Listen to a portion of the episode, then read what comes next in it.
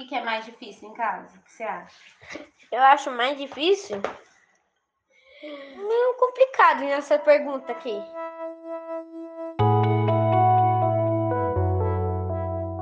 É, Rafael. De fato, essa é uma das muitas perguntas complicadas que estamos encarando ultimamente. Né?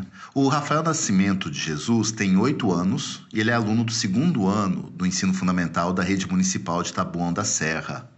E ele conversou com a gente junto com a mãe dele, a Luciana. Ele, como muitos alunos e alunas, junto com pais e mães em todo o Brasil, todos eles estão lidando com as novas formas de configurações da educação. Eu sou Marcelo Ganzella e no Educaramba de hoje, eu conversei com alunos e alunas das redes públicas e privadas de todo o país para entender como eles estão lidando com esse momento.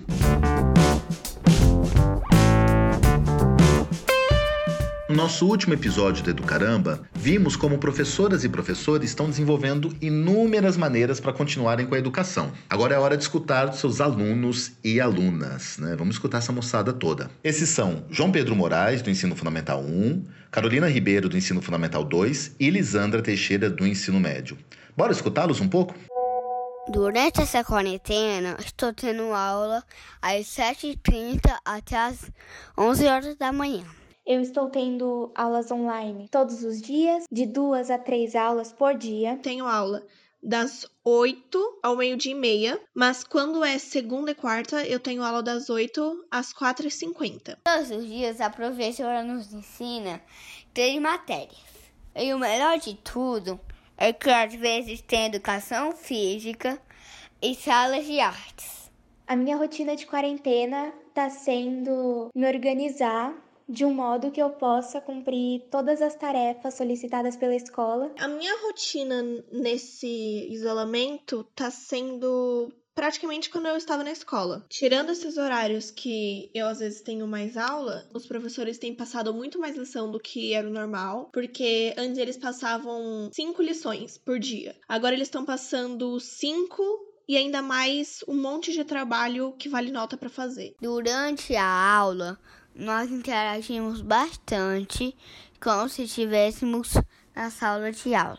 A nossa relação com os professores basicamente continua a mesma. Eles estão sempre disponíveis para sanar qualquer dúvida que nós tivermos. Eles estão também através das plataformas digitais, sempre nos respondendo o mais rápido possível. Nas aulas é um pouco engraçado, porque pelo menos na minha escola, a gente conversa com os professores assim, o nosso tratamento com os professores é muito de amigos, sabe? Só que essa, essas amizades tem alguns professores que a gente é mais próximo, lógico, e é muito engraçado, porque a gente fica zoando com os professores mesmo quando tá à distância, entendeu? Muito bem, a gente percebe que esses meninos estão seguindo com uma rotina bastante pesada, né? Com muitas atividades, com muitas coisas para fazer. Continuam com vínculo com seus professores, tendo acesso a seus professores. Né? Estão com, com uma rotina realmente tensa. A maior parte das escolas privadas tem se organizado para criar rotinas de ensino desde o início da quarentena. Isso é uma questão, isso é uma característica que a gente percebe na maioria dessas escolas. Já na rede pública, cada estado e município tem buscado suas alternativas. No estado de São Paulo, as aulas online se iniciaram no dia 27 de abril por meio de aplicativos e transmissões pela TV Cultura. Também foram prometidos apostilas, gibis, livros paradidáticos e manual de orientação às famílias. Agora nós vamos escutar o Rafael, do Ensino Fundamental 1, da Rede Municipal de Taboão da Serra, o Arthur Leone, do Ensino Fundamental 2, da Rede Estadual de São Paulo, a Camila e a Rebeca Leite, também do Fundamental 2, da Rede Municipal de São Paulo, e o Gustavo Ribeiro, do ensino médio da rede estadual de São Paulo. Vamos ouvir essa galera agora da rede pública? Já que é falando sobre aqui em casa, então eu, eu tô achando meio. não tão legal assim. Ficar dentro de casa. Eu, eu gosto mais de ficar na escola, com, com meus amigos, tem recreio. Eu posso ficar brincando. Esse negócio de aula virtual é recente. Aí, minha mãe, ela tá procurando, só que ela não está achando pra gente. Aí a gente não tá fazendo, mas quando ela achar, a gente vai fazer. Minha mãe conversou com a gente e ela falou que eles iam mandar um material pra gente fazer essas aulas. Só que como a gente ainda não tá tendo, eu acho que é por isso que não mandaram. É, não ainda sei. não chegou o material. Sobre minha rotina de aula, bom, eu não diria que tá sendo uma rotina muito boa, porque posso dizer que eu não gosto de aula online, eu prefiro muito mais, acho que talvez seja a opinião de todo mundo, aula com presença dos professores, sabe, aula pessoalmente. No começo da epidemia, o diretor da minha escola liberou dois vídeos para os alunos de como entrar na ferramenta Google Sala de Aula. E alguns professores estão criando é, grupos no WhatsApp para enviar suas atividades. O segundo jeito é pelo aplicativo do governo, que é o CMSP, que é um aplicativo onde acontece aulas online toda semana, de segunda a sexta. O que, que você acha de, na hora de fazer as lições? O que, que você tá achando? Tô achando meio difícil, isso meio assim. Eu prefiro um pouco mais na escola.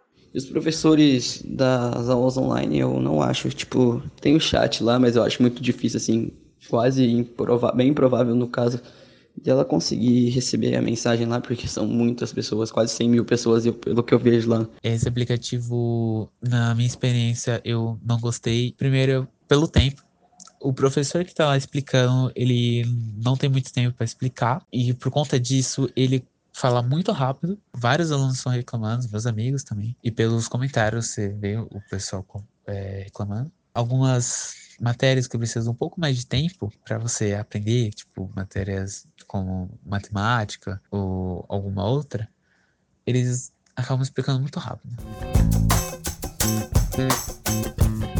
Pois é, a gente percebe que as redes elas estão fazendo um esforço para continuar com a rotina de aprendizagem dos estudantes, mas esses estudantes das redes públicas têm sentido muita falta do contato com os professores, sentindo muita falta da relação que era estabelecida em sala de aula, né? A gente percebe uma diferença significativa entre, entre as escolas privadas e as escolas públicas e os alunos eles realmente estão sentindo falta da, daquele momento da sala de aula e do contato com, com seus professores. As alternativas para continuar a educação são muitas. Né? Cada aluno, cada professor, né? a realidade, cada, cada um tem uma sua, sua própria realidade e está buscando formas de se adaptar. Mas nada substitui a presença.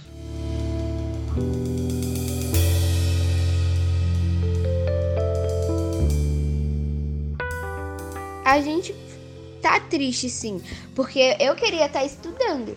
Tanto tempo longe da escola, que é um- uma coisa que você já tá acostumado aí, aí você sente falta.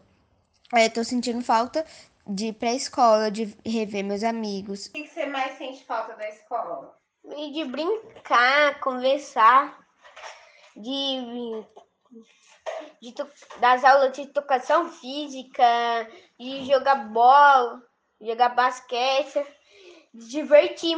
A gente tá com um sentimento, assim, de saudade, né? Porque a gente gosta de estar nas aulas presenciais, mesmo a gente reclamando. Isso nos traz mais perto das pessoas, faz a gente ter mais contato com elas, fica mais fácil a interação. Mas não foi estranho ter aulas em casa. Estou me adaptando bem com os computadores. E eu não tô achando estranho, eu tô achando normal. E É tipo como se estivesse na sala de aula. Nesse período eu tô me sentindo muito sobrecarregada, como eu disse. Eu não consigo fazer quase nada que eu gostava. Lidar com esses sentimentos, eu não sei como lidar, não, porque não tem mais nada o que fazer, né? É só aceitar que a escola vai continuar assim. Tá meio entediante. Eu sinto falta um pouco, assim, de acordar cedo, por incrível que pareça, pra ir pra escola, de pegar ônibus e tudo mais. Não tô me sentindo muito bem em relação a não estar indo para a escola, que eu prefiro muito mais ir para a escola e ter aula pessoalmente. Acho que é muito mais fácil de aprender, não só também de aprender, como tirar as dúvidas. E com interação também, não é só estar tendo aula, mas interação com amizades. Talvez isso, acho que também esteja trazendo uma saudade. Eu fico preocupado com as, com as pessoas que não, não têm internet, não conseguem acessar essas aulas online e como isso afeta na nossa educação. E minha preocupação é que isso continue e a gente ficar com um, com um buraco na educação. Por conta dessa epidemia, muitas pessoas não vão praticamente aprender nada. As pessoas que não têm internet vão, vão ficar sem estudar. Basicamente isso. É, são sentimentos fortes que, quer queira, quer não, tem impactado bastante a nossa relação com a escola, com o aprendizado, com o mundo, com a vida, com tudo. A saudade fica. E nós, no Instituto Singularidades, também sentimos na pele tudo isso. Nós continuamos pensando e trabalhando diariamente para continuar formando professores que constroem uma educação com afeto. Esse tem sido o nosso mote, essa tem sido a nossa, nossa principal razão de, de seguir trabalhando. Agora, nós vamos compartilhar com vocês uma das muitas conversas que nós temos tido com os nossos alunos. Vamos ouvir a Natália Neri, que é aluna de letras aqui do Instituto Singularidades.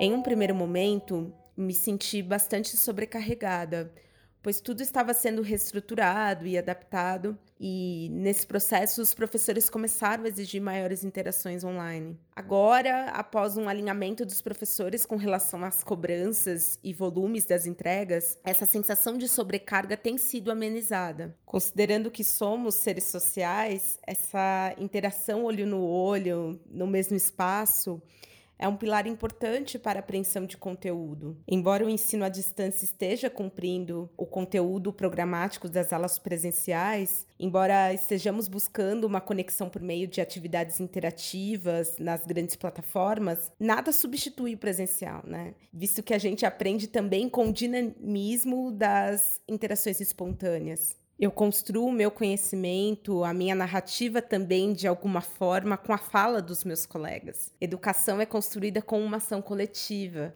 A gente pensa nos desafios juntos.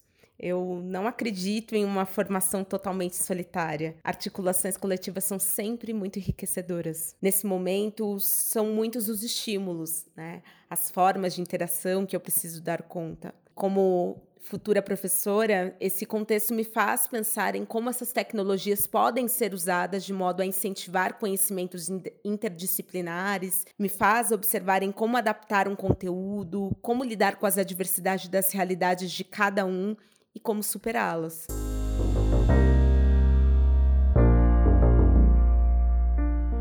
Esse momento tem nos mostrado desafios, tem nos mostrado possibilidades, mas além disso tudo, nos lembra diariamente a importância de conhecer contextos, de conhecer realidades diversas, para construir uma educação de qualidade para todos e todas. Está chegando ao fim, gostaríamos de deixar um obrigado enorme enorme mesmo, e um abraço virtual a todos e todos os alunos e alunas que compartilharam conosco suas realidades, que toparam trazer as suas reflexões, que toparam trazer seus desafios durante esse período de isolamento e compartilharam conosco com tanta generosidade. Manda esse podcast para outros professores, para pais, para alunos. Assim a gente se sente ainda mais conectado, né? A gente se sente ainda mais escutado em diálogo. E conta pra gente também lá nas redes do Instituto Singularidades, como é que está sendo esse período para você?